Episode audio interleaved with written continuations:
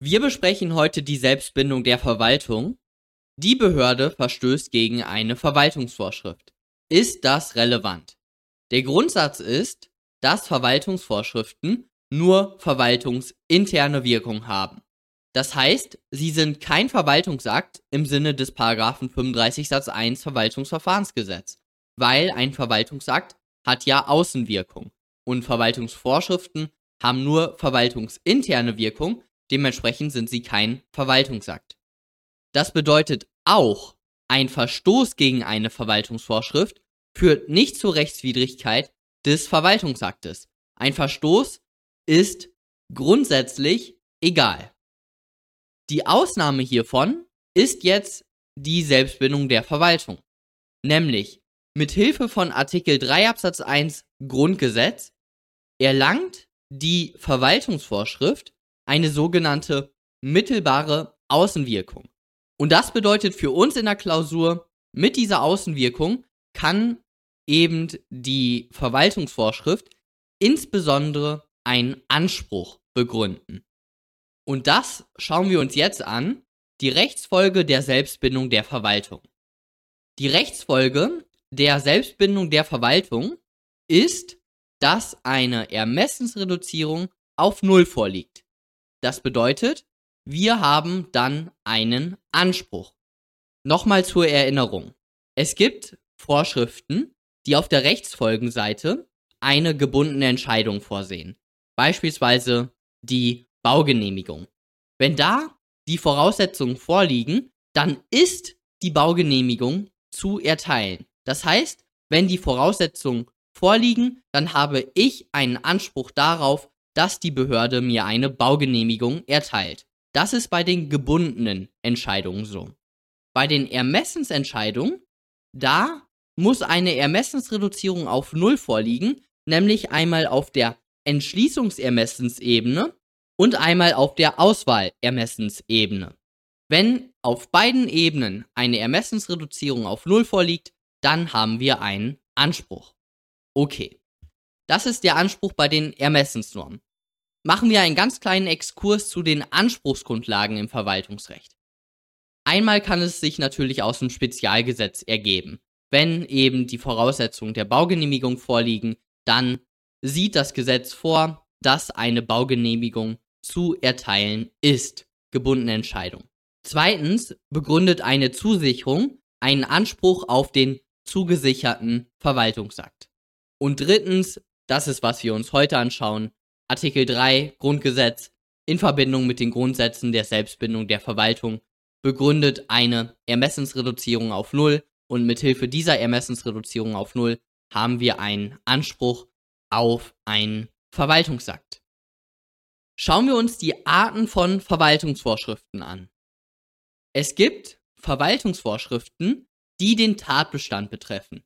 Das sind die sogenannten norminterpretierenden bzw. normkonkretisierenden Verwaltungsvorschriften. Hier werden unbestimmte Rechtsbegriffe ausgelegt, damit die Verwaltung sie einheitlich anwenden kann. Okay.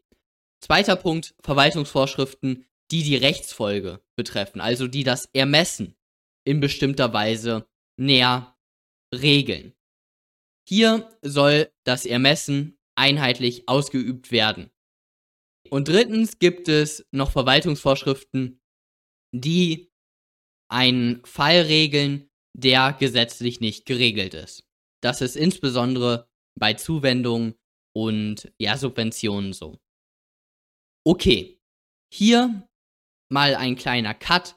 Ihr müsst einfach nur wissen, dass es Verwaltungsvorschriften gibt, die den Tatbestand betreffen. Es gibt Verwaltungsvorschriften, die das Ermessen, also die Rechtsfolge betreffen. Und es gibt Verwaltungsvorschriften, die einen Fall regeln, wo es kein Gesetz zu gibt.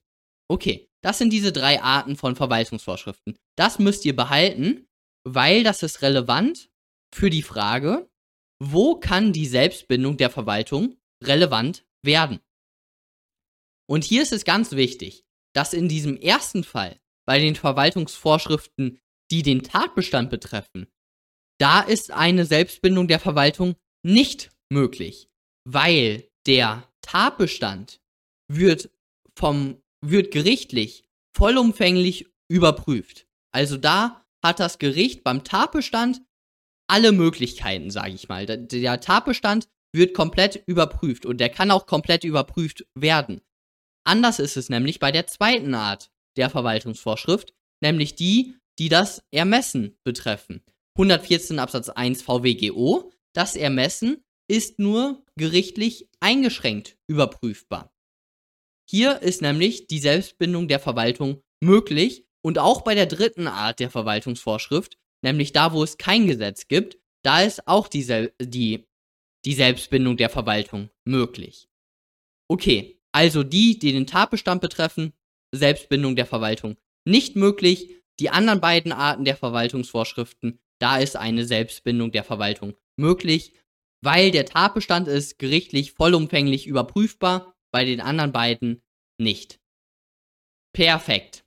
Schauen wir uns das jetzt an, wie würdet ihr das in der Klausur prüfen? Die UGmbH beantragt bei der zuständigen Behörde, dem BMBF, eine Subvention. Die UGmbH erfüllt die Voraussetzungen der Subventionsrichtlinien. Das BMBF hat bis jetzt immer die Förderung ausgezahlt, wenn die Voraussetzungen erfüllt wurden. Diesmal weigert sich das BMBF. Die UGmbH erhebt jetzt Verpflichtungsklage und die Fallfrage ist, ist die zulässige Klage begründet? In der Begründetheit der Klage kommt zunächst einmal der Obersatz. Die Klage ist begründet, wenn sie sich gegen den richtigen Klagegegner richtet und wenn die UGmbH einen Anspruch auf Erteilung des Verwaltungsaktes hat. Paragraph 113 Absatz 5 VWGO und dann könntet ihr noch ganz kurz den das Bescheidungsurteil und das Vornahmeurteil erwähnen im Obersatz. Okay, die Passivlegitimation schenken wir uns und wir kommen zum Anspruch. Hat die UGmbH einen Anspruch auf Erteilung des Verwaltungsaktes? Hier müssen wir natürlich wieder aufteilen in die formellen Anspruchsvoraussetzungen und die materiellen Anspruchsvoraussetzungen. Bei den formellen Anspruchsvoraussetzungen Zuständigkeit, Verfahren, Form. Wichtig hier ist es immer zu beachten, dass ihr eine Anspruchsperspektive einnimmt. Also ihr müsst schauen, wurde der Antrag bei der zuständigen Behörde gestellt? Wurde der Antrag verfahrensgerecht und formgerecht gestellt? Das müsst ihr hier prüfen. Okay, das BMBF war laut Sachverhalt zuständig und mangels entgegenstehender Angaben im Sachverhalt ist das Verfahren und die Form auch eingehalten worden. Okay, kommen wir zu den materiellen Anspruchsvoraussetzungen. Hier müsst ihr zunächst einmal prüfen, gibt es eine Verwaltungspraxis. Dann schreibt ihr, jeder Antragsteller, der die Fördervoraussetzungen gemäß den Subventionsrichtlinien erfüllt hatte, hat die Förderung erhalten.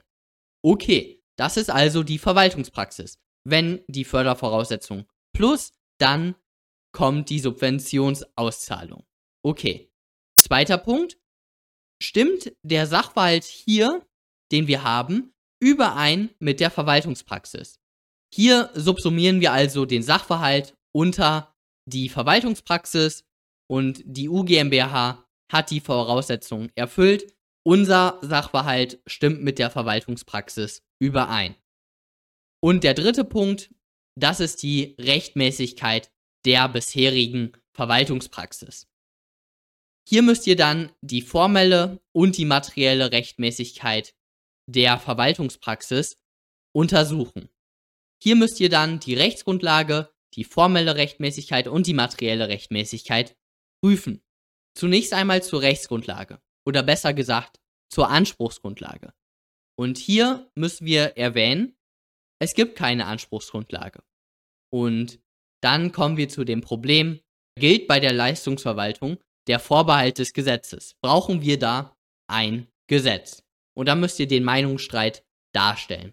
Und die herrschende Meinung sagt, nein, man braucht bei der Leistungsverwaltung kein, keine Rechtsgrundlage, sondern es reicht aus, dass die Behörde eben Mittel im Haushaltsplan veranschlagt bekommen hat Und zudem ist es ja auch kein komplett rechtsfreier Raum, weil wir haben ja noch Artikel 3 Absatz 1, den wir ja jetzt hier auch in der Klausur prüfen. Okay, das ist der erste Punkt. Dann die formelle Rechtmäßigkeit, Zuständigkeit, Verfahren, Form. Das BMBF ist zuständig für diese Erteilung der Subventionsbewilligung. Sie ist auch, also Verfahren gibt es auch nichts Problematisches. Insbesondere braucht man keine Anhörung bei begünstigenden Verwaltungsakten. Und Formvorschriften gibt es ja auch nicht. Und bei der materiellen Rechtmäßigkeit müssen wir auch sagen, hier gibt es ja nichts. Es gibt keinen Tatbestand und es gibt auch keine Rechtsfolge. Also hier, es gibt keine Voraussetzungen im Gesetz. Dementsprechend müssen wir das hier einfach so bejahen, die materielle Rechtmäßigkeit. Natürlich in der Klausur wird es nicht so einfach sein. Da wird ein Unternehmen das bekommen haben und ein anderes Unternehmen nicht. Und das eine Unternehmen hat vielleicht mehr in Klimaschutz investiert als das andere Unternehmen und dieses andere Unternehmen beantragt jetzt diese Förderung.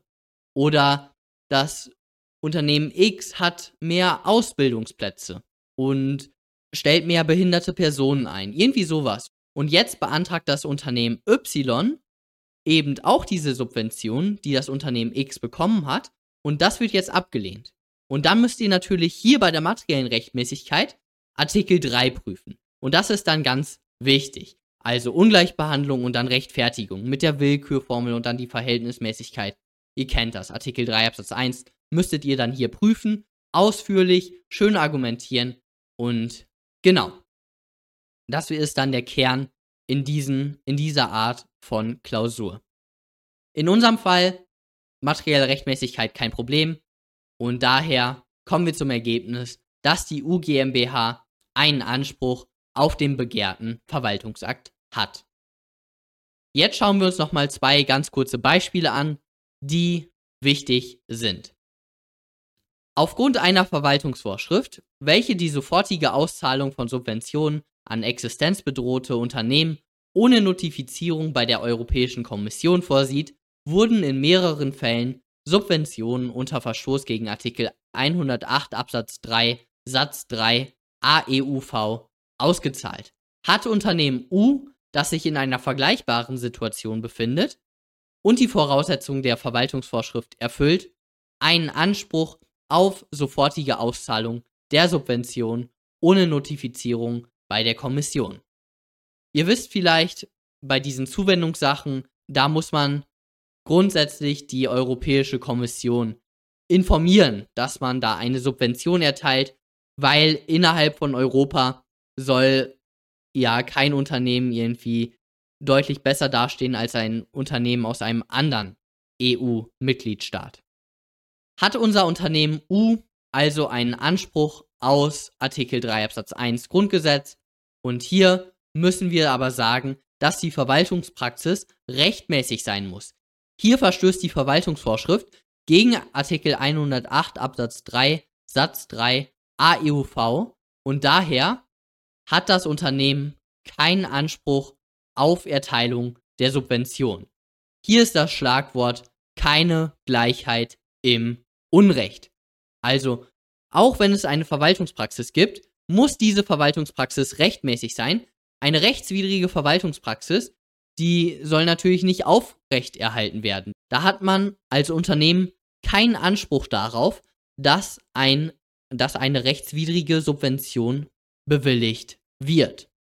Okay. Zweites Beispiel und letztes Beispiel.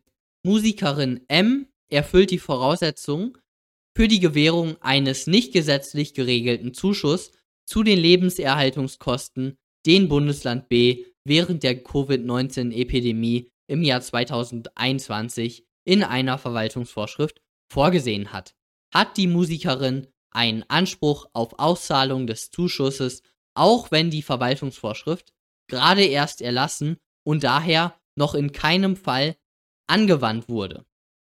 Hier sagt die herrschende Meinung, dass die Verwaltung auch im ersten Fall der Anwendung einer Verwaltungsvorschrift an Artikel 3 Absatz 1 Grundgesetz gebunden ist und das ist die sogenannte antizipierte Verwaltungspraxis. Also, obwohl es hier eigentlich keine Praxis gibt, sagen, sagt die herrschende Meinung, dass Artikel 3 Absatz 1 auch für den ersten Fall schon gilt. Daher hat die Musikerin hier einen Anspruch auf Erteilung des Zuschusses. Perfekt. Hier seht ihr dann die Kontrollfragen und das war's dann von dem heutigen Video. Fragen, Kommentare könnt ihr wieder unten da lassen. Ihr könnt den Kanal auch noch gerne abonnieren und dann sehen wir uns beim nächsten Mal. Bis dann.